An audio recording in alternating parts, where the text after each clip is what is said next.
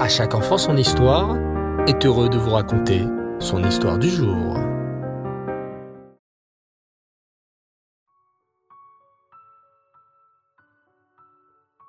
Bonsoir les enfants et Reftov, j'espère que vous allez bien. Baou Hashem. Je suis très heureux de vous retrouver pour notre nouvel épisode consacré au Nar et plus particulièrement aux différents rois d'Israël qui se sont succédés. La dernière fois, les enfants, nous avions découvert le personnage du roi Amatia. Le roi Amatia s'était efforcé durant les premières années de son règne d'être un bon roi et de respecter la Torah et les mitzvot. C'est grâce à son bon comportement qu'Hacham lui fit gagner toutes les guerres. Hélas, à force de revenir à chaque fois victorieux, le roi Amatia commença à croire qu'il gagnait grâce à sa force uniquement.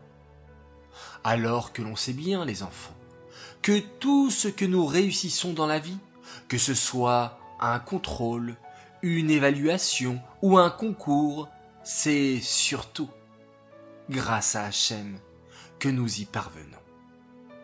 Le roi Amatia, les enfants, laissa un fils du nom de Yérovam.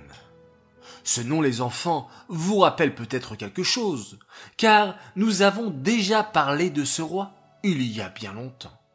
Vous vous souvenez peut-être que le premier roi Yérovam avait fait de très graves avérotes, et qu'il avait même construit des temples d'idoles pour empêcher les juifs de se rendre au Beth.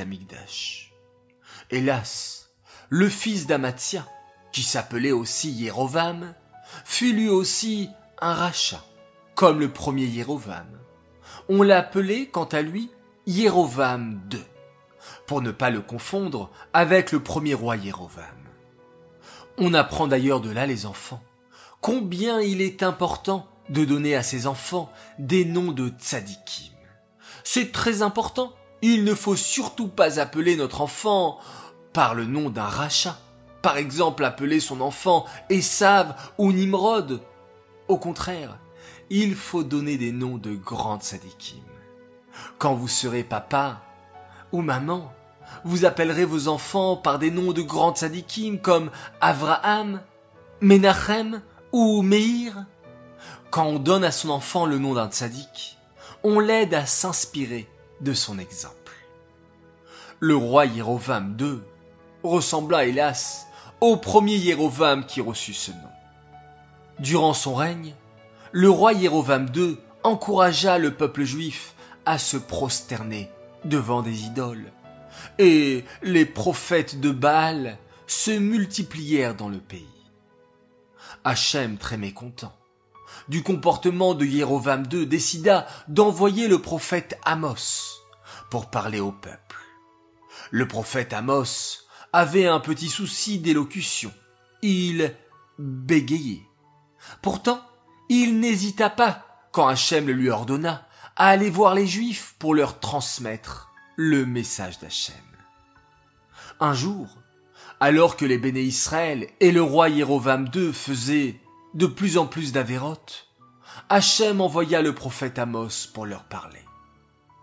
Le prophète Amos se rendit ainsi à Bethel et s'exclama face aux Juifs.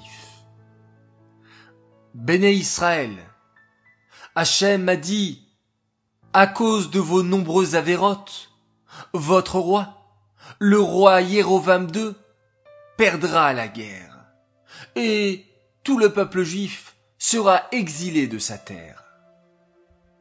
En entendant ces paroles, un des prophètes de Baal, un méchant prophète qui, encouragé à se prosterner devant des idoles, courut voir le roi Yérovam II. Votre Majesté, il faut punir le prophète Amos. Il vient de dire que vous faites beaucoup de bêtises et qu'à cause de cela, le peuple juif sera exilé et vous perdrez à la guerre. Le roi Yérovam II aurait pu se mettre en colère en entendant les paroles du méchant prophète de Baal. Mais il réagit d'une manière très noble. Il s'exclama. Je ne vais pas punir le prophète Amos. S'il a dit ce message, c'est parce qu'Hachem lui a mis ses paroles dans sa bouche. Il ne fait que transmettre le message d'Hachem. Certes, ce message est horrible pour moi, mais je sais qu'Amos est un tzaddik, et ce qu'il m'annonce, il ne le dit que parce qu'il en a reçu l'ordre d'Hachem.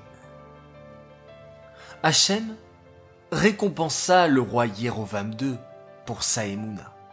C'est ainsi que le roi Yérovam II remporta de nombreuses victoires et réussit même à agrandir le territoire d'Eret Israël, qui devint encore plus grand que du temps du roi David ou du roi Shlomo. Cette histoire est dédiée les Nishmat, Shoshana Bat Yosef et Bloria Bat David à Léana Shalom. J'aimerais transmettre un message de Refoua Shelema. Alors, guérison complète et Refoua Shelema pour notre copain adoré Ruben Issachar Ben Ilana, une bonne santé jusqu'à 120 ans et qu'on soit toujours ensemble dans la Simcha de la part de la famille Afrigan. J'aimerais souhaiter un très très grand Mazel Tov pour une fille extraordinaire, elle s'appelle Shira Bellassen. On souhaite un bel anniversaire à notre petite Shira adorée qui fête ses six ans, que tu continues à développer tes belles midotes, ton chesed, ton souci des autres, ta sagesse et aussi ton humour, Mazel Tov Shira, de la part de ta famille qui t'aime très très fort. Voilà les enfants, Content d'avoir partagé cette histoire avec vous. Je vous souhaite Shavuatov une très très très belle semaine remplie de joie, de bonheur et de bonnes nouvelles. Je vous dis également Lailatov, très belle nuit faite de jolis rêves et on se quitte en faisant un magnifique schéma Israël.